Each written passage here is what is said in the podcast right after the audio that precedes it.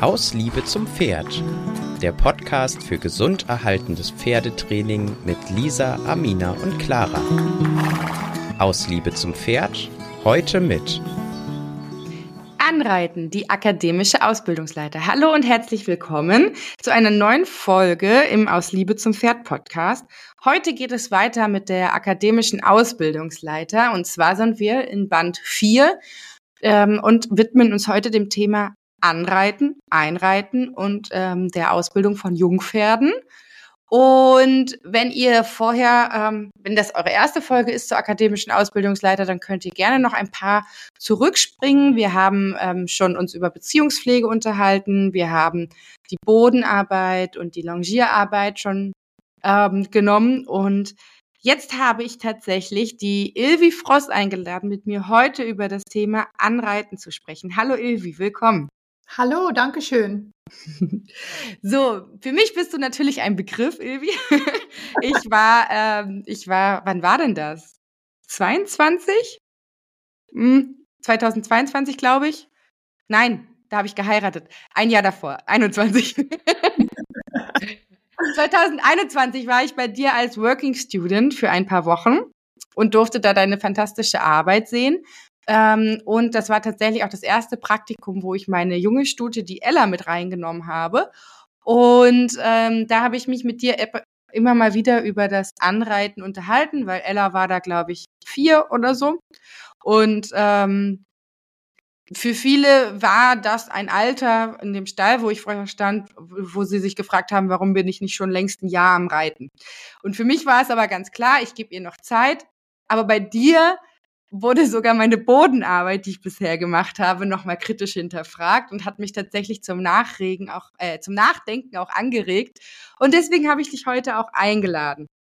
Bevor wir aber weiter in das Thema einsteigen, Evi, magst du dich einmal kurz vorstellen? Wer bist ja. du? Was machst du? Vielleicht auch deine Pferde einmal erzählen. Das finde ich ja immer spannend.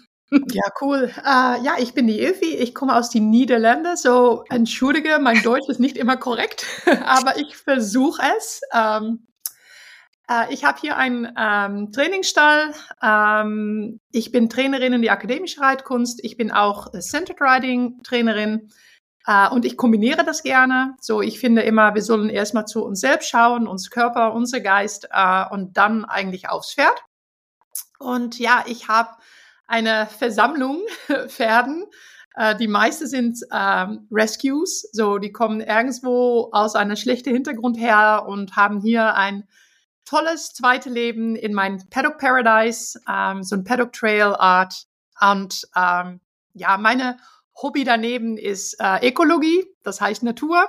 Und wir versuchen hier ähm, zwischen unseren Pferden auch echt eine Paradies für andere Tieren und Pflanzen und so zu sein. So, ich, mein, mein Tag besteht daraus, dass ich manchmal mit meinen Pferden rumarbeite und gleichzeitig oder daneben auch ähm, viel in die Erde bude. ich reise in die Wochenende herum, ich gebe Kursen online und auch, ähm, ja, ähm, auf verschiedene Orten, so in Centered Riding und in akademischer Reitkunst. Ja, und meine Pferden, ähm, Mittlerweile habe ich ein paar, die werden ein bisschen alter. So, ich habe meine, sag mal, äh, richtig akademisch ausgebildete Generation, die mittlerweile so gegen die 24 Jahre alt läuft. ähm, ja, ich habe weniger Glück gehabt mit die nächste Generation, weil davon ist eine äh, früh ausgefallen und mittlerweile auch gestorben äh, mit seiner Halswirbel äh, die zweite hat äh, auch äh, körperlich äh, Probleme. Äh, die dritte hat meine Reitbeteiligung geklaut, weil die ist dann so in verliebt geworden. So meine Generation danach ist ähm, jetzt nur dreieinhalb Jahre alt. So. Ah, okay, ich kenne ja deine Pferde. Du sprichst von der älteren Generation wahrscheinlich von deinem Schimmelchen und von ja, deinem Valentino, gepunkteten. Genau, und mein Punktponifitzer Genau. Und äh, mein Schulpony Ed. Ja, Ed stimmt. Ed so die drei, noch. die noch immer ja. so hier sein. Und ja. Ähm, ja, meine Generation darüber ist mittlerweile gestorben. Ich hatte noch zwei alte Stuten, die sind beide mit 31 äh, gegangen. Ähm, ja, und jetzt habe ich eine ganz neue Generation, die du nicht kennst. Oh.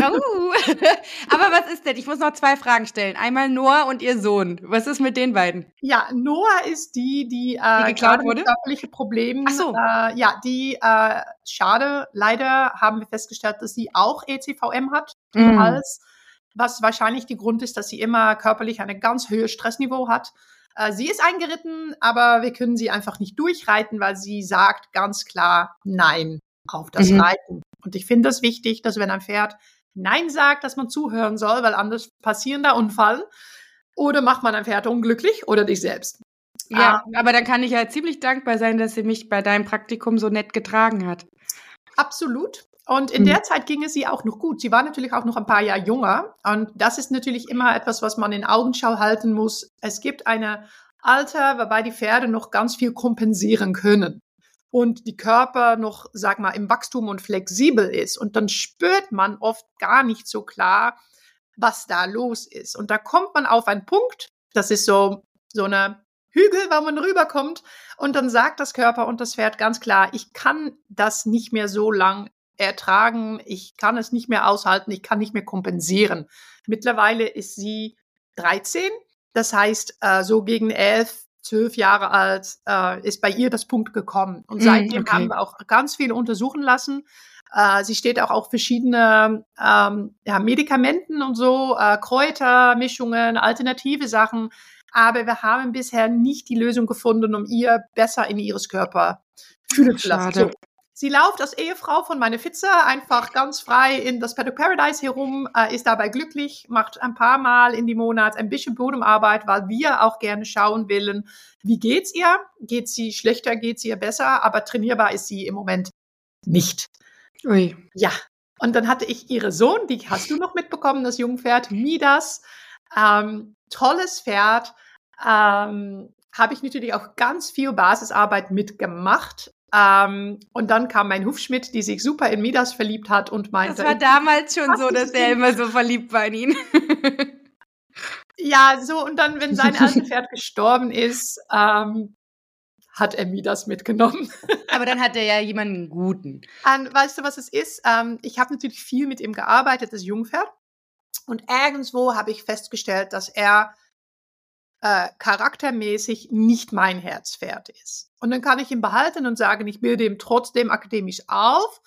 Aber ähm, wenn man das schon spürt, dann finde ich auch, Mhm. dann muss man daran zuhören und dann muss man auch Pferd Ja. zum Pferd sein und sagen, du bist hier nicht, um ausgebildet zu werden. Du bist in diese Welt, um das beste Pferdenleben möglich zu haben.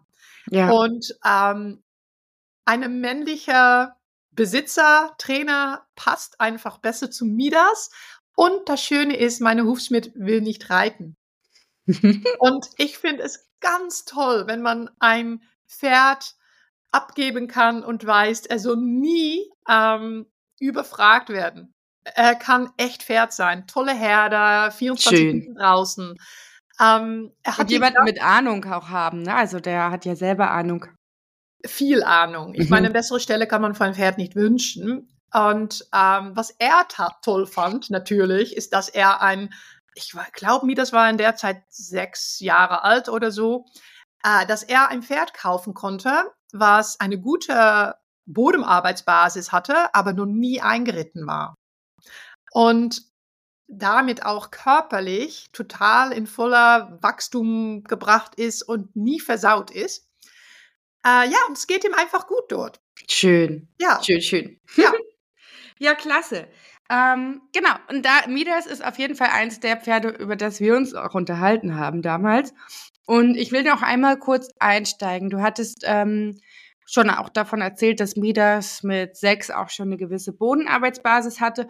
Und ich kam ja mit der vierjährigen Ella zu dir und sie, wir hatten ja auch schon eine gewisse Basis.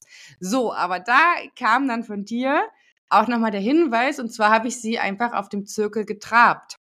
Und da kam der Hinweis, dass das eigentlich für vier Jahre schon zu viel ist. Ähm, magst du das vielleicht nochmal ausführen, dass wir ja durchaus auch in der, man sagt ja immer so, oh ja, warte mit dem Reiten, aber was wir eigentlich auch schon in der Bodenarbeit an Kräften haben, die auf das Pferd wirken, die auch zu früh sein können. Magst du da nochmal drüber sprechen? Ja, ja, gerne, weil ich finde, das ist eigentlich das Wichtigste, vor dass wir überhaupt über Einreiten äh, reden. Das ist die Wachstum von das Pferdenkörper. Und äh, dann kann ich ganz klar sein, dass äh, bis ein Pferd, sag mal, fünf Jahre alt ist oder so, dass diese Zirkelarbeit und diese Zentrifugalkraften, die auf die Zirkel, auf so einen Pferdenkörper einwirken, ähm, dass die ganz viel ähm, Stress auf die Gelenken bringen und auf die Beinen, die in das Moment noch nicht voll ausgewachsen sind. Und man soll einfach mit dem Jungpferd ganz, ganz vorsichtig sein, wie viel Zirkelarbeit man macht und genau in ein höheres Tempo. So deshalb war der Trab bei dir auch meine erste. Mm -mm. Ähm, ein bisschen okay, ja, aber was ein bisschen ist, ist für jede Person ganz unterschiedlich. Ähm, zum Beispiel, ich habe jetzt eine Spanier, die ist äh, in August drei geworden. So, die ist noch kein dreieinhalb Jahre alt, ja. Die arbeite ich fünfmal in die Monat, zehn Minuten. Äh, Bodenarbeitstechnisch schafft er mittlerweile, er versteht die Hilfegebung. Äh, Schute herein, Gruppe herein, Traversale. Äh, ich kann ihn im Schritt und im Trab auf die Longe, äh, auf einen Zirkel bringen, aber mehr als einem Zirkeltrab in beide Richtungen. Und dann rede ich über einen großen Zirkel, ohne zu viel an Stellung und Biegung zu arbeiten, macht er nicht. Mhm. Und dann musst du dich vorstellen, die meisten Pferde in dieser Alter waren schon eingeritten. Ja, ich will noch mal ganz kurz darauf eingehen. Also man sagt ja, ähm, dass zum Beispiel ein richtig gebogenes, gestelltes Pferd über den Rücken läuft und sich dann hoffentlich bestmöglich das Gewicht auf alle vier Gliedmaßen verteilt. Jetzt sagst du aber, das Pferd soll eigentlich auch im jungen Jahr noch gar nicht so viel Stellung und Biegung haben. Magst du das noch mal kurz ausklamüsern? Ja, ich sag nicht, er darf nicht zu viel Stellung und Biegung haben. Ich sag, du sollst es nicht zu lange fragen. Mhm. Gut, und das ist auch nochmal ein guter Punkt. Nicht, ja. Also Dauertraining drin machen, ja. äh, weil so ein Körper ist noch im Wachstum. Und ich weiß nicht, ob du das von dich selbst erinnern kannst oder na, das kommt dann noch mit deinem Kind, ja. Äh, dann gibt's Momente, dann gibt's so eine, in Englisch sagt das Growth Spurt. Ich weiß nicht, wie das auf Deutsch heißt. Wachstumsphase. Danke. Dann geht das alles schnell. Und dann geht das hinter schneller aus vorne und links vielleicht mehr als rechts. Und dann ist so ein Pferdenkörper total außer Balance. Dazu gibt's auch noch ähm, Wachstumsschmerzen. Und wir reden mit Jungpferden darüber gar nicht, aber es ist ein Thema, worüber wir vielleicht viel öfter sprechen müssen. Mhm. Das, ich meine, meine Tochter ist gerade fünf und die hat das jetzt. Und meine Dreijährige klagt äh, auch manchmal über Schmerzen in seine Beine, weißt du? Das ist diese Wachstumsschmerz. Und das kann echt schräg sein. Und wenn man in so einer Wachstumsphase oder mit dieser Wachstumsschmerzen das Pferd fragt, sein Körper in eine bestimmte Form zu bringen, dann ist das für das Pferd vielleicht ganz, ganz unangenehm. Ja. Und zum Beispiel wieder, ja, meine Dreijährige, wenn ich angefangen bin, in die Gruppe Hereinhilfe zu lernen, er ist super intelligent, ja, er hat das linksrum so verstanden und rechtsrum, er kriegte es nicht hin dann kann man sagen, das muss er lernen, das muss ich dann jedes Tag wiederholen und üben und so. Aber ich habe gedacht, nein, er versteht, was ich frage. Er schafft es einfach körperlich jetzt nicht. Ich habe es drei Monate gelassen. Nach drei Monaten gab er mir die perfekte Gruppe herein rechts. So, ich glaube darin, dass er in das Moment in so einer Wachstumsschmerz oder Wachstumsphase war, wobei er einfach körperlich in das Moment es nicht ähm, könnte. Und in ein Jungpferd, wo das Körper sich noch entwickelt, muss man daran nicht trainieren. Dann hat man eine größere Chance, dass man das versaut, weil das Pferd kriegt eine äh, Demotivierung, weißt du, die sagt, ich will nicht, was es tut mich weh oder es ist mich unangenehm. So ähm, im Kopf ähm, kriegt er da Widerstand oder man belastet in das Moment ein Körperteil, was so in Entwicklung ist, dann kriegt man Entzündungen oder weißt du, äh, man kann echt Sachen kaputt machen in ein, in ein junges Körper. Und ja. da bin ich mehr und mehr und mehr Vorsicht, was wir von jungen Pferden hier fragen. Und meine ja. Erfahrung ist, die werden später nicht schlechter. Mhm. Weil äh, mit ein gesundes Jungpferd, die muss nur deine Fragen verstehen und was das Antwort auf deine Frage ist. Ja? Ja. Und wenn er deine Frage versteht, dann muss man dich das nicht jedes Tag fragen. Dann kann man auch sagen, ich erinnere dich einmal in die Woche daran. Verstehst du noch, was ich meine? Ja, super. Nein, heute nicht. Okay, dann ist da vielleicht etwas. Und dann lassen wir es, fragen wir es nächste Woche oder nächsten Monat, fragen wir es wieder. Ja. Und wenn das Körper ausgewachsen ist, dann weiß man, was man zu trainieren hat. Ja? Ja. Ist total spannend. Ich möchte noch zwei Sachen sagen. Und zwar, mhm. ähm, das eine ist, wir sprechen von einem ausgewachsenen Pferdekörper maximal mit sieben. Manche brauchen bis zehn auch. Ähm, mit zehn kann man sich so langsam sicher sein, dass das aus dem Gröbsten raus ist und dass man wirklich auch ein bisschen in die Belastung gehen darf. Ähm, ich will noch eine Sache dazwischen schieben. Und zwar habe ich ähm, von einem Tierarzt mal die Aussage gehört und ich würde gerne mal deine Meinung dazu hören.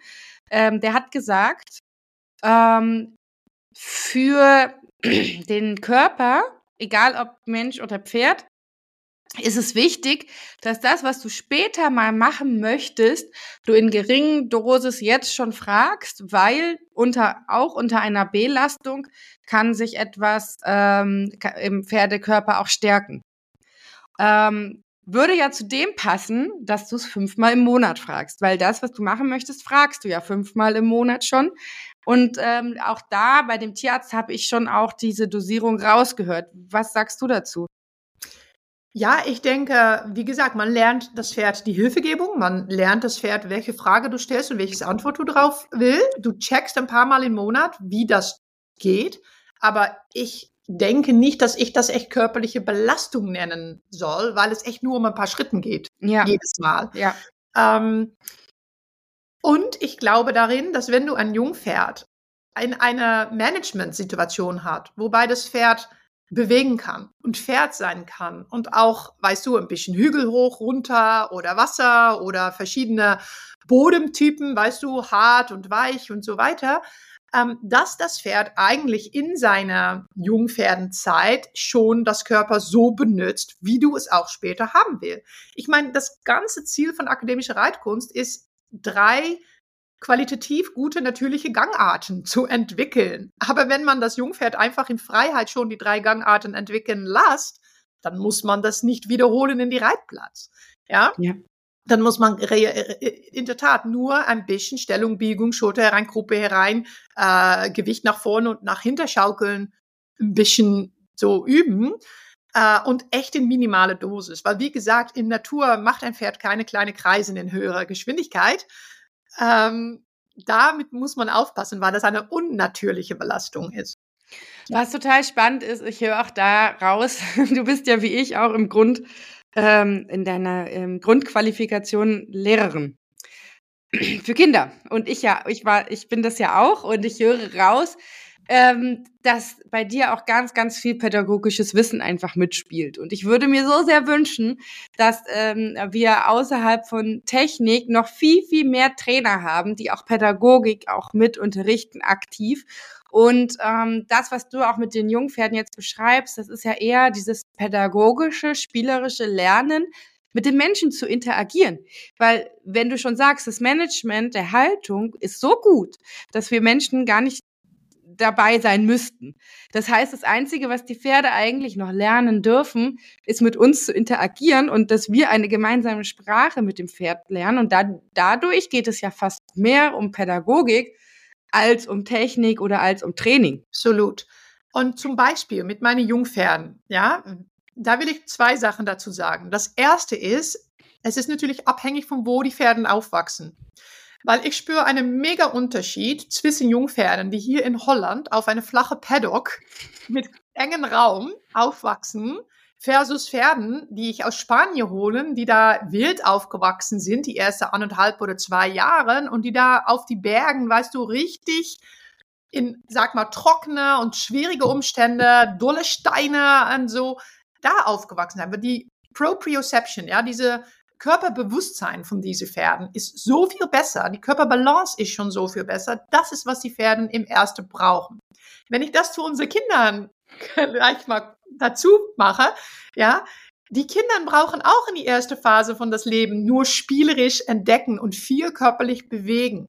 Ja, wenn wir die zwingen, acht Stunden pro Tag am Tisch zu sitzen in die Schule, kriegen die alle eine bescheuerte Körperhaltung. Ich meine, es ist ein Grund, dass wir in das Westen hier äh, so viel Rückenschmerzenproblematik haben und in Asien zum Beispiel nicht, weil die eine total andere Haltung haben, eine total andere Art von Sitzen, von Bewegen.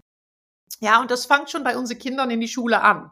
Deshalb geht meine Fünfjährige auch zu einer Waldschule, wo die draußen spielen und die sich den ganzen Tag viel bewegen können. Und ich gehe absolut nicht mit meinen Kindern zu einer Schule, wo die am Tisch sitzen müssen und schreiben lernen sollen gleich. Ja, ja, ich habe meinen oh. kleinen Sohn jetzt gerade auch schon in der Montessori-Kita angemeldet. so, ja. für Pferden ist das genauso als für ja. unsere Kinder. Und wir sollen auch mal öfter ein bisschen diese Parallelen aufsuchen, weil es ist doch bescheuert, dass Leute die Kinder in eine Waldorfschule oder Montessori-Schule schicken und die Pferde noch immer eingestellt haben in eine Box äh, 20 Stunden pro Tag und vier, Tage, vier Stunden in eine Paddock oder so ich meine, dann soll man mal denken, ja, das, was ich meine Kindern wünsche, wünsche ich meine Pferden auch und andersrum. Ja, ja. ja. Äh, Aber dann lässt in Deutschland zumindest ganz oft das Bauamt grüßen. Also ich habe ja versucht, äh, ich habe ja tatsächlich deinen Paddock Trail, also um dich, um die Leute mal abzuholen, du hast einen fantastischen Paddock Trail, du hast äh, verschiedene Böden, du hast ganz, ganz viele Wege, du hast so verschlungene Pfade, wo die so durch Hecken durchgehen müssen, wo es ein bisschen blickdichter ist. Du hast ganz offene Felder. Du hast einen ähm, kleinen Teich, wo das Regenrückhaltebecken, der wo auch immer eigentlich Wasser drin ist, wo sie auch durchgehen können. Und ähm, dann hast du einen kleinen Berg und dann hast du einen Parcours, wo sie über Stämme gehen müssen. Ähm, und das ist zumindestens das wollte ich letztes Jahr versuchen durchzukriegen, weil ich hätte hier viele Flächen haben können, auch mit einer großen Reichweite. Es waren, glaube ich, zwei Hektar, die ich hätte haben können. Ja, und das Bauamt hat schon einen Strich durch die Rechnung gezogen, dass ich diese ähm, zwei Hektar nicht ohne privilegiertes Baurecht äh, bauen durfte. Das bedeutet, ich durfte noch nicht mal einen Zaun ziehen, ohne Bauer zu sein und ohne dieses privilegierte Bauen zu haben. Und dann, ja, ist es, ist es super, super schwierig, da abhängig zu sein von Stallbetreibern die ähm, ja, die dann einfach diesen Notwendigkeit oder diesen Aufwand nicht gehen wollen, die ähm, ja vielleicht auch noch ein bisschen veraltet sind, die meinen, dass die Pferde das gar, gar nicht bräuchten oder so. Ähm, ja, und äh, deswegen ist es so, so schön, dass du für deine Pferde da was eigenes geschaffen hast, auch wenn es Arbeit ist, aber es ist so großer Mehrwert. Und weißt du, was das Coole ist? Ich meine, ich bin 15 Jahre her damit angefangen, wenn ich hier dieses Grundstück gekauft habe. Ich habe das äh, übrigens nicht mit das Bauamt überlegt, ich habe es einfach gemacht, ja. Und weil ich natürlich auch die Natur da äh, ganz viel Raum gegeben habe, ist der Stadt, wo ich wohne, die ähm, die lieben meine Äcker und ich bin zum, äh, sogar jetzt ein positives Beispiel für wie man Bauernland äh, viel biologischer und naturdiverser einrichten kann. Das heißt, ähm, über meinen Teich und meine Wegen und so reden die gar nicht, weil die sind froh, dass äh, da jetzt ähm, verschiedene Gras ist. ja, ja, und dass da verschiedene Tiersorten jetzt sein, die die hier niemals vorher gesehen haben. So, ich meine, wir haben hier Dachsen, wir haben hier verschiedene Vogelsorten, die gar nicht, äh, ja, so alles kommt wieder zurück und das ist wahnsinnig cool. Und das ja, total. Mit die Pferden. Ähm, was ich dazu noch sage, ja, das bin ich jetzt fast wieder vergessen. Aber ähm, ja, die Pädagogik, ja. Es geht nur darum, dass Jungpferden alles, was man in die Zukunft mit den Pferden machen will, positiv erleben. Ja. Da, du musst körperlich nicht trainieren. Es geht nur um die mentale Training. Das heißt, äh, Führungstraining am Halster, anhalten, rückwärts und so, ähm, dass das nur einmal ich meine, ich rede dann jetzt über die Pferde, die so semi-wild noch äh, aus Spanien kommen und noch wenig Menschen ähm, kennen, ja, dass die nur mal denken, ah, was ich mit meinem Mensch mache, macht immer Spaß. Und das bedeutet nur mal alles positiv ähm, introduzieren. Und manchmal siehst du auch, dass du dann gar nicht viel Wiederholungen brauchst. Zum Beispiel mit meiner neuen Spanier. Ähm, apropos, eine davon kommt nach Ostdeutschland, weil die Nicole hat sie gekauft. ja. Die werden im Mai werden die zwei dieses Jahr. Oh. Und die sind in August gekommen. So, die sind nur noch mal ein paar Monaten hier in Holland. Äh, die andere behalte ich für mich selbst. Sie sind zwei Halbschwester, super süße Stuten. Ähm, das Einige, was ich dir jetzt mitgebe, ist, dass Menschen Spaß machen. Und das bedeutet, wir führen, die kriegen ein Leckerli. Die geben einen Huf, die kriegen ein Leckerli. Und das muss ich nicht hundertmal machen. Die eine Mal positive Erfahrung ist genug, um die nächste Mal zu denken, ah, Hufe geben macht Spaß. ähm, mit äh, Hängerladen, das war echt komisch, weil ich habe die Pferden frei in die Reitplatz gebracht. Die haben da frei rumgelaufen. Ich habe meine Pferdenauto da geparkt. Ich habe die aufgemacht. Ich habe da äh, die Mädels ein bisschen Leckers gegeben und äh, innerhalb von fünf Minuten hatte ich die beiden Mädels frei auf die Wagen stehen, weil, hey, Essen macht Spaß. Und die haben keine negative Erfahrungen mit diesen Wagen. Und in meiner Erfahrung, und das ist ganz persönlich, früher habe ich viel mehr gesagt, heute sollen die Pferde lernen, auf die Hänger zu gehen. ja. Und dann war das so eine Art, jetzt muss ich das trainieren. Ja, ja. ja. Und Verstehe. dann hat es viel länger gebraucht. Und mehr Chance auf negative Erfahrungen bei den Pferden. Aber wenn man das alles ganz spielerisch angeht und auch keine Druck dahinter, keine Erwartungen und einfach sagt, ja, wenn es kommt, kommt es, wenn nicht, na ja, dann füttern wir sie draußen der Wagen äh, und dann kommt es morgen, ja. Ähm, mit meiner Dreijährige habe ich das tatsächlich so gemacht. Die erste Mal habe ich sie nur so auf die Rampe von die Wagen gefüttert und die zweite Tag ist er voll reingaloppiert, weil er hat schon erinnert, ah, da gibt's Fütter. Ja, super ja, spannend. So kommt auch. Ja. Und so soll in die erste Ausbildung alles sein. Und ich denke, wir sollen langsam zum Thema Einreiten kommen. ja, ich, ich wollte nur eine Sache dazu sagen. Und zwar habe ich auch so eine Erfahrung gemacht. Ich habe ähm, früher immer, wenn jetzt von Schritt auf Trab gegangen wurde, habe ich gesagt Trab und wenn es nicht gefolgt hat, gab es halt mehr Trab, mehr Trab, mehr Trab. Also habe es verstärkt. Und jetzt gebe ich einfach nur den Takt vor und halte den Takt, bis das Pferd soweit ist, in diesen Takt mit reinzukommen. Und das hat auch so viel verändert, weil dieses, weil das Pferd hat ja dann beim Antraben oder auch beim Galopp gar keinen Stress, sondern es weiß, ah ja, okay, Galopp ist gefragt, ich gebe den Takt vor und es geht dann, wenn es soweit ist, hinein in das Ganze.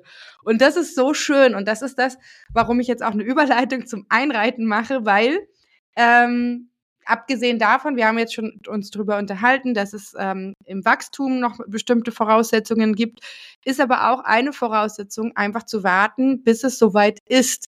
Und dieses bis es soweit ist, ist ja auch sehr, sehr individuell, bis das Pferd tatsächlich ähm, Ja sagt zu den einzelnen Schritten. Absolut. Ja. Und spielerisch mache ich jetzt schon mit die Dreijährige Aufstiegtraining. Das heißt, ich setze mich noch nicht drauf. Aber ich spiele jetzt schon beim Aufstieghilfe. Jedes Mal, wenn ich mit ihm in die Reitplatz trainiert habe, enden wir mit schön Kratzen bei dem Aufstieghilfe. Dann parkt er sich selbst ein, weil er weiß, jetzt gibt's Kratzen. Und langsam, jedes Mal mache ich ein bisschen mehr, weißt du, ich mache erstmal meine Schal drüber oder meine Jacke drüber. Und äh, das letzte Mal habe ich mal mit meinem Bein über sein Po seine Po gekratzt, weißt du, mit meinem Fuß. Dass er erstmal lernt, alles kann überall rum. Äh, gleichzeitig nehme ich mich eine Fließdecke oder ein Handtuch oder so und hang die mal über seinen Hals oder über seine Rücke. Und ich habe diese riesen, ähm, diese Dualaktivierungsgasse, weißt du, diese weiche Gasse. Ja. Man kann auch eine Poolnudel oder so nehmen, weißt du, egal, etwas Weiches. Die geht mal über seine Rücke, die tragte mit mir mit rum. Und so ganz spielerisch lernt er schon, keine Angst zu haben vor alles, was an seinem Körper, über seinen Körper herum bewegt. Verschiedene Sachen, verschiedene Dinge. Und nur wenn ich weiß, er ist mit das alles 100% zufrieden und okay und er und nochmals, auch da, es geht um das Pferd lesen, ja. Kann ich jetzt die Poolnudel über seine Rücke legen oder diese Gasse oder nicht? Weil wenn es zu früh ist, kriegt er Angst. Aber wenn er selbst Ja sagt, hey, ich, ich interessiere mich in das Ding, was ist das? Dann entdecken wir es zusammen und dann finden wir heraus, dass er es tatsächlich rumtragen kann. Und dann ist er super stolz. Ähm, so, das ist wieder diese Pädagogik dahinter, ja. Ähm, aber dann kommt einfach das Moment, dass du da auf diese Aufstieghilfe steht, das Pferd rumkratzt und sagt, ja, jetzt rutsche ich mal rüber. Und das erste, was ich dann mache, ist, ich bleib ganz flach, ja, ich halte meinen Oberkörper über seine, über seine Mähne. Ich setze mich noch nicht gerade drauf. Aber, und ich lieg da auf das Pferd, ich kratze ihm ein bisschen und ich rutsche an die andere Seite wieder runter. Und ich mache das relativ kurz. Und dann kann man das Moment, worauf man auf die Rücke legt, verlängern, bis das Pferd denkt, ja, was machst du da? Kann man auch mal andersrum, weißt du, mit deinem Kopf zum Po äh, drauflegen oder weiß ich was. Ähm, das geht noch alles ganz spielerisch. Und irgendwo kann man sich gerade aufsetzen. Gibt man die Leckerli am Fuß oder am Bein, ja, dass das Pferd sich mal in beide Seiten herumbiegt, dass er mal an deine Beinen geschnupfelt hat. Und dann kommt da das Moment, dass du einfach sagst, ja, kannst du jetzt auch einen Schritt laufen? Mhm. Und das soll für mich einreiten sein. So, dann denke ich noch gar nicht akademisch, dann denke ich nur noch an Vertrauen und Spaß. Ja, aber da sind wir ja tatsächlich schon mit dem Fokus auf dem Rücken.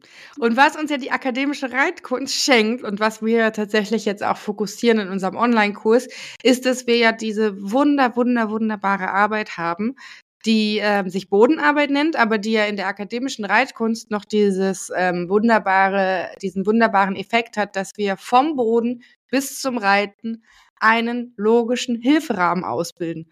Und ähm, was, was ich jetzt einfach nochmal mit dir reflektieren möchte, ist, was sind die Punkte, die das Pferd vom Boden aus am besten schon haben soll, bevor du an den Rücken denkst? Ja, ähm, halt. Die wichtigste ist anhalten. Mhm, Und ja. am liebsten einfach Stimmhilfe. Oh, Pferd soll stehen. Das macht man schon von der Bodenarbeit aus, das kann man von der Logierarbeit aus machen. Aber es ist wichtig, dass das Pferd, wenn du ho sagst, einfach stoppt. Dazu will ich noch ein wichtiges Punkt sagen und das ist, dass ich finde, dass man mit Jungpferden, und dann meine ich wieder unter fünf, keine Trabhaltübergängen auf einen Zirkel machen soll. Das hat wieder zu tun mit die Druck auf die Gelenken. Ich sehe zu viel Pferden, wobei die Knien überbelastet werden durch diese so Art Power Stops äh, auf ein zu junger Alter. So bis fünf, finde ich, soll man da eigentlich von wegbleiben. Es ist gut, das mal einmal zu üben, dass, du, dass es klappt, ja. Aber nicht im Alltag jedes Tag dreimal auf einen Kreis anhalten von Trab aus. Äh, aber die Hals soll drin sein, wenn du natürlich auf die Rücke sitzt. Das heißt, ho ist das aller, allerwichtigste. Dann die Shooter-Hilfen. Das heißt, dass man mit die Zügel, diese indirekt Zügelführung, ähm, die Shooter bewegen kann. Shooter raus, Shooter rein. Das heißt, von Bodem natürlich haben wir mit die Gärte geübt und äh, vielleicht sind wir auch schon zum Handarbeit mit die Zügel gekommen, dass wir das Pferd zwischen die Gärte oder zwischen die Zügel in die Vorhand äh, führen können. Das ist eine ganz wichtige. Ja, und weiter braucht er mindestens eine Go. Vorwärts, ja. Mhm. Ähm, ich mache das von einer ganz leichten Schenkelhilfe, innere Schenkel, nur ein Bein. Äh, so eine kleine Vibration am Bauch äh, und meine Stimme. Aber weiter ähm, beschäftige ich mich mit das Jungpferd beim Einreiten noch nicht über die äh, akademische Beinhilfen. Das heißt, äh, ich fange noch nicht gleich an, kannst du dich um meine inneren Sitz und Bein biegen oder kannst du von meiner äußeren Schenkel eine Gruppe hereingeben. Die kennt er schon von Boden. So ist es nicht, dass sie nicht da sind. Aber in die erste paar Mal, dass ich auf mein Pferd reite, will ich nur vorwärts führen, anhalten. Wie stehst du ähm, zur Gerte? Also ist die Gerte ein Bestandteil, der vom Boden bereits erklärt sein sollte, bevor man aufsteigt? Ja, unbedingt. So, ich meine, ja. für mich ist die Gerte natürlich im Bodenarbeit die wichtigste Sprache, ja, die wichtigste Frage. Die Gerte kann inneren Zügel, äußeren Zügel, inneren Schenkel, äußeren Schenkel sein. Und die nehme ich auch mit, wenn ich auf das Jungpferd steige. Das heißt, mit die Gerte will ich die Schultern führen können. Und wenn das Pferd nicht auf meine inneren Schenkel reagiert, kann ich die Gerte als innere Schenkelhilfe nutzen. Ja, was ich nochmal super spannend fand in dem Buch, ähm, worüber wir uns ja heute auch unterhalten, war ein Bild, ich glaube, mit Selina auf einem Schimmel und sie hat eine Tageszeitung gelesen. Und äh, dazu gab es die ganz schöne Geschichte, dass ein Reitmeister ähm, seine Pferde so eingeritten hat, dass er alles gemacht hat, bis er aufsitzen konnte aber dann nicht weitergegangen ist. Weil das, was er dann wollte, bevor er weitergeht, ist, dass er eine Tageszeitung einmal komplett durchlesen kann und das Pferd ist einfach entspannt und locker, ohne dass er die Zügel aufnehmen muss, unter ihm. Und äh, das fand ich so spannend. Das finde ich eigentlich so ein cooles Ziel, mit dem Pferd tatsächlich erstmal eine Tageszeitung zu lesen und erstmal entspannt draufsitzen zu können, bevor man weitergeht. Ähm, wie siehst du das? Ja, absolut. Äh, und äh, ob du das äh, macht, äh, ich finde, das soll das Pferd immer haben. So mit das Jungpferd vor das ich aufsteigen kann, fange ich schon an, dass wir die Entspannung einfach bei die Aufstichhilfe haben. Er kann da stehen, ich kann ihm kratzen, er kann da auch, weißt du, so. Wir können da einfach chillen. Und ja, das muss man natürlich im Sitzen auch erstmal machen. Aber was das Unterschied ist, ich finde, das kleine Rahmen, was wir dann haben, dass ein Pferd in Stehen schon ein bisschen Schute herein, ein bisschen Schute zurück, ein bisschen Gewicht nach hinten, ein bisschen Gewicht nach vorne, ähm, finde ich, das geht nicht mit jedes Jungpferd. So mit jedes Jungpferd soll er einfach stehen können, kannst du kratzen, kannst du sitzen oder der Zeitung lesen, wenn du willst, und er soll stehen, er soll sich beruhigt fühlen. Aber es gibt einfach Jungpferde, die sich noch nicht auf solche kleine Verschiebungen ins Körper konzentrieren können, als was wir oft in die akademische Reitkunst fragen. Ja. Und das ist total Pferd und Trainer abhängig. Ja, also ich, ich hatte ja auch nicht auf die kleinen ja. Details konzentrieren mit einem Jungpferd. Ich war einfach mal drauf sitzen, Langzügel und ein bisschen eine Runde im Schritt gehen äh, und sogar vielleicht auch mal im Schritt meine Zeitung lesen oder draußen im Wald spazieren gehen. Ähm, ich will mit einem Jungpferd noch nicht auf dieses Mikroniveau äh, körperlich ja. beschäftigt ja. sein. Ich habe ja auch tatsächlich ähm, jetzt von der Grund, also ich habe viele Pferde schon umtrainiert, wo man auch darüber sprechen kann, ähm, ein Pferd neu zu starten, was ja auch in Thema Anreiten geht, was aber auch nochmal neue andere Dimensionen hat. Aber ganz grundlegend habe ich zwei, also meine eigene und noch ein Berittpferd, wirklich das allererste Mal begleitet. Und ich habe bei beiden, nachdem ich ähm, geführt wurde auf dem Platz, was ja dann meistens der nächste Schritt ist, ähm, bevor ich mich an der Longe habe ähm, führen lassen, habe ich tatsächlich mich einfach als ähm, Handpferd mit, ins, mit einem erfahrenen Geländepferd einfach als Passagier mit ins Gelände nehmen lassen. Und das fand ich auch nochmal so, so wertvoll, weil ähm, was, was ich jetzt auch tatsächlich bei einer Freundin beobachte, die ihr altes Pferd ähm, im Team ausbildet, zum, also mit dem jungen Pferd, ähm, bildet sie das bildet sie das junge Pferd, jetzt bin ich ein bisschen verknotet, das junge Pferd wird ausgebildet in einem Team mit ihrem alten Pferd. Und ähm, das junge Pferd lernt nicht nur von ihr, sondern lernt eben auch von dem erfahrenen älteren Pferd. Und sie nimmt halt das Pferd dann als Handpferd mit ins Gelände. Und ähm, das finde ich einfach so, so wertvoll, wenn man die Möglichkeit hat, tatsächlich sein erfahrenes Pferd einfach in die Ausbildung noch mit einzubeziehen. Das finde ich. Absolut. Ja. Und wir vergessen, dass das Soziallernen, wie das heißt, bei Pferden ganz wichtig ist, in die ganze äh, Erziehung, auch in die Herde. Die Jungpferden lernen, durch die alte Pferden zu beobachten und zu kopieren. Kindern machen das genau so. Die, die gucken sich an, was die Eltern tun, nicht was die Eltern sagen. Ähm, und was ich dann hier empfinde, ist, dass, äh, weil mein Paddock Trail natürlich teilweise neben meinem Reitplatz liegt, ist, dass meine Jungpferden ganz oft auch gucken, was ich mit anderen Pferden in die Reitplatz mache. Und ich glaube darin, dass die nur durch das Observieren schon mitbekommen, was da das Zweck, was, das Ziel ist, was sie tun sollen. Und zum Beispiel, wenn Noah ganz jung war, sie hat immer neben der Reitplatz gestanden und zugeguckt, wie ich meine andere Pferden trainiert hat. Sie war total interessiert. Und einen Tag als Jungpferd hatte ich sie dann auf meinem Putzplatz und neben meinem Reitplatz stehen. Ich hatte sie geputzt, ich wollte sie nur ein bisschen im Boden arbeiten und meine Bareback-Pad hat da über das Zaun gehangen. Und sie hat das so beschnuffelt und mir, das glaube ich dann wieder, mir gesagt, ich will auch mal ein richtiges Reitpferd sein.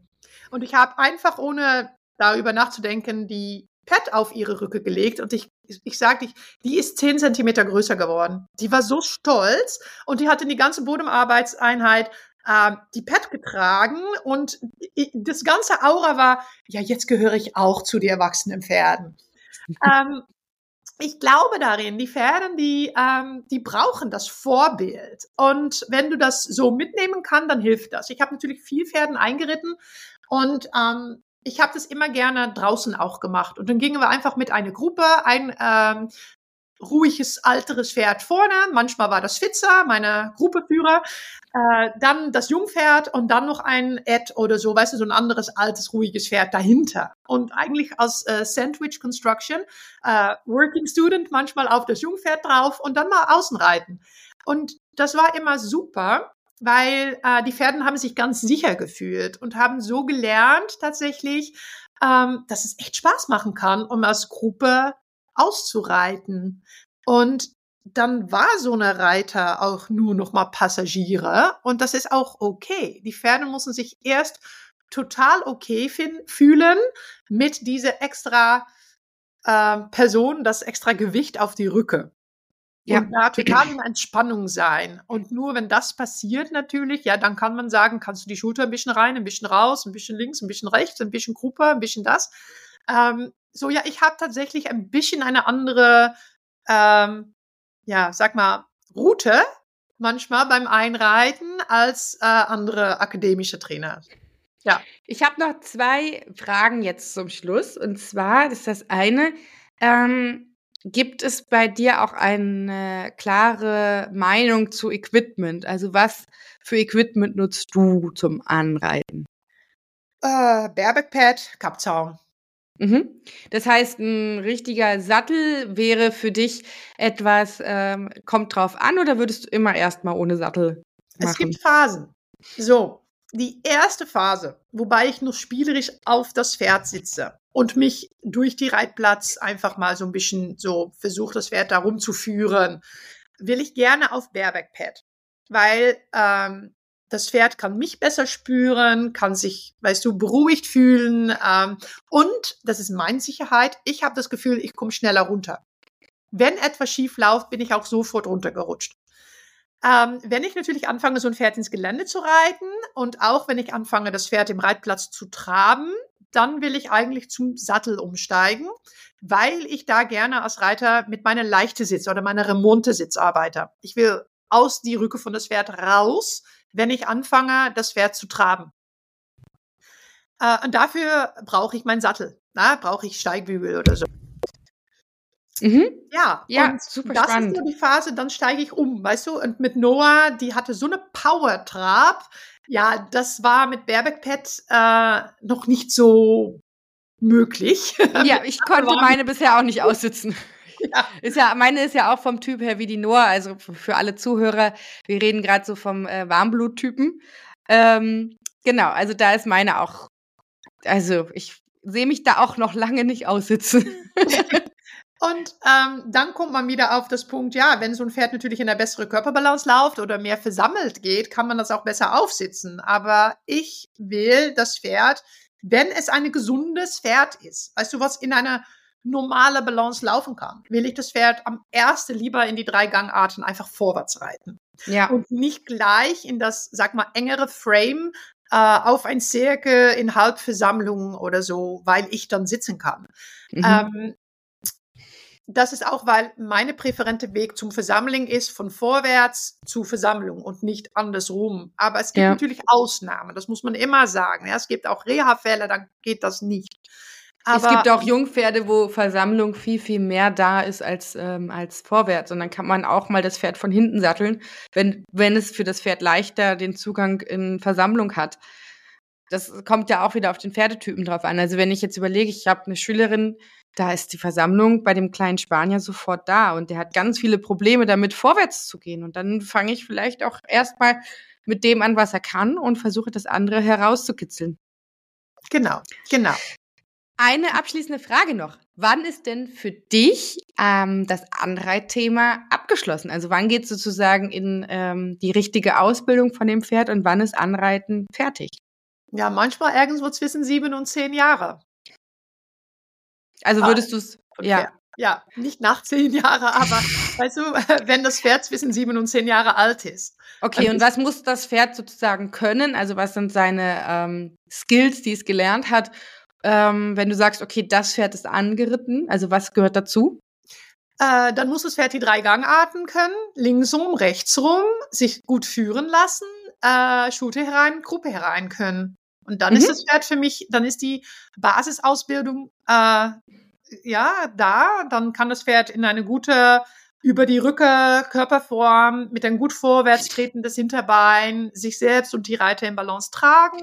Dann ist das Pferd führbar, dann ist das Pferd ähm, entspannt.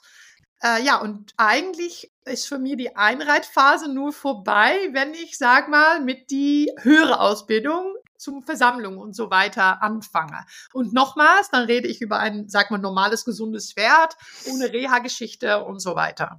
Genau. Ja. Ähm, genau, wir hatten ja auch schon angesprochen, wir haben die Reha-Fälle, wir haben die Umschulungsfälle, wo man auch nochmal an das Neustarten denken muss. Wir haben jetzt aber in der Podcast-Folge einfach erstmal über das Anreiten eines wirklich jungen Pferdes gesprochen, was es zum ersten Mal diese Erfahrungen macht. Ich glaube, das andere wäre eine zweite Podcast-Folge. Jetzt bleibt mir nur noch unsere zwei typischen Fragen dir noch zu stellen, die du gerne kurz beantworten darfst. Ähm, das eine ist, wer möchtest du gerne in den Augen deines Pferdes sein? Ja, puh. ähm, ein toller Mensch, um mit rumzuhangen. ein äh, Mensch, mit dem man gerne Zeit verbringt. Genau, danke, dass du das für mich in korrektes Deutsch übersetzt. Ja. genau, super. Also das, äh, den berühmten Satz mit, wir wollen doch eigentlich nur die Zeit schön verbringen, einfach, dass die Pferde auch eigentlich nur schöne Zeit mit uns verbringen wollen. Ja, genau. Und ich würde dann auch mal gerne die Person sein, die das Pferd äh, unterstützt, um so gesund und glücklich möglich natürlich Super schön. zu sein. Ja. Du hast ja mit deiner Kombi zwischen Centered Writing und akademischer Reitkunst ein sehr individuelles, sehr wunderschönes Merkmal, das deine Arbeit auszeichnet. Und dadurch bist du natürlich auch ein bisschen mehr noch in der Reiterwelt unterwegs als vielleicht der typische akademische Trainer. Wenn du mal die Reiterwelt für dich, so wie du sie wahrnimmst, siehst, was wäre ein Ding, was du gerne ändern möchtest und mit was würdest du es gerne überschreiben?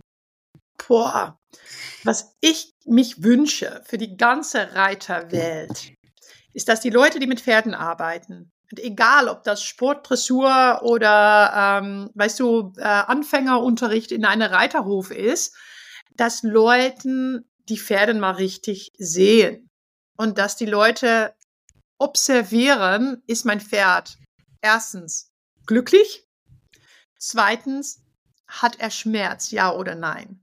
Weil was ich natürlich sehe, wenn ich rumgehe, auch auf Centered Riding Kursen und naja, überall eigentlich in die Welt, ist, dass ich noch ganz oft sehe, dass Pferden einfach Lärm sein oder Rückenschmerzen haben und dass die Menschen das nicht sehen, die das nicht spüren und dass die Pferden einfach mal ja gezwungen in die Arbeit sind äh, in total suboptimale Umständigkeiten. Und das will ich gerne ändern. Ich finde, ich, was wir ändern müssen, ist unser Blick. Mhm. Super. Und mit was würdest, ach so, mit was würdest du es ersetzen, dass man sich den Blick und die Schulungen und so holt? Weil ich glaube echt, wir lieben alle Pferden. Ja, so, das, das ist auch so. Wenn, also, wir, wenn wir sehen, was los ist, dann wollen wir das ändern. Aber ja. wenn wir es nicht sehen, dann ändern wir auch nichts. Ja, ja, ich finde es immer wieder erstaunlich. Ähm, wir hatten eine Mal in äh, diese kleine Anekdote, wir lieben alle Pferde, noch mal kurz auf eine neue Dimension zu bringen. In meinem letzten Stall, wo ich war, da war eine Frau, die hat ihr Pferd wirklich fürchterlich mit Schlaufzügeln geritten und ähm, ja, war auch sehr emotional und hat den auch sehr, sehr stark korrigiert. Aber diese Frau war trotzdem so hinterher, was seine Gesundheit angeht, hat ihm wirklich auch immer Gutes zukommen lassen. Und obwohl sie ihn wirklich miserabel ausgebildet hat, war sie trotzdem total bemüht um ihn. Und da habe ich auch nochmal festgestellt, ja, auch wenn jemand es vielleicht nicht besser weiß, nicht besser macht oder vielleicht auch einfach was anderes gelernt hat, heißt das noch lange nicht, dass der nicht auch sein Pferd liebt. Und genau. Das fand ich auch spannend. Nochmal ganz kurz zum Thema Jungpferden hierüber. Das ist natürlich genau das mit, auf welche Alter die Pferden eingeritten werden. Ähm, ich habe gerade die Anekdote gehört von einer von meinen Working Students, die war in einem Stall und die musste da ein vierjähriges Pferd reiten, was schon mindestens ein Jahr unter Sattel war und da sogar schon mit Touristen und so geritten hat. Und das Reiten ging gar nicht. War das Pferd war total in Unbalance, schwer auf die Schulter, ähm, hat gebuckelt bei Angaloppieren und so weiter. Und dann hat die Besitzer von Pferd gesagt, ja, aber vor ein Jahr hat er das noch nicht gemacht. Und dahin, ähm, ja, wir überfordern Pferden, wenn die so jung sein, mit alles, was wir die Pferden fragen. Dann machen sie vielleicht eine Weile ganz brav mit. Und dann kommt das Moment, dass das Pferd entweder in körperliche oder mentale Probleme, in Schwierigkeiten kommt. Und dann kommen die Probleme. Das fängt manchmal nicht gleich beim Einreiten an, aber später. Ja. Und ähm, auch da glaube ich, weißt du, ähm, die machen das nicht mit Absicht böse oder so. Na? Die machen das, weil die das immer so gemacht haben. Und auch da glaube ich, wenn wir uns wissen und unsere Blick darin einfach verändern können und die Leute zum Beispiel wahrnehmen, dass das Pferd einfach außer Balance ist, dann können die auch das, was die machen, verändern. Ja, ja, super spannend. Ich glaube, wir müssen uns nochmal zu einer zweiten Folge treffen. Was, was ist denn, wenn ich ein Pferd neu starte, was schon was gelernt hat? dann, wird es noch viel komplexer. Ja, ja, das machen wir. Gut, Evi, ich sage jetzt Danke für diese tolle Folge und äh, ich glaube, da ist ganz viel drin für die Menschen, die sie jetzt hören. Danke ja. dir. Das war toll, danke Lisa. Und äh, genau, ich kann ja das einfach schon mal ansprechen. Wir haben es ja jetzt fest ausgemacht. Die Ilvi kommt nämlich nach Berlin-Brandenburg hm, zum zu der äh, Horse Fit Resort Anlage, wo ich immer meine Kurse veranstalte und zwar am 19. und 20. Oktober 2000, was haben wir 24? Und da freue ich mich ganz dolle drauf, dass wir uns da sehen. Ja, ich auch. Gut, bis dann. Tschüss. Tschüss.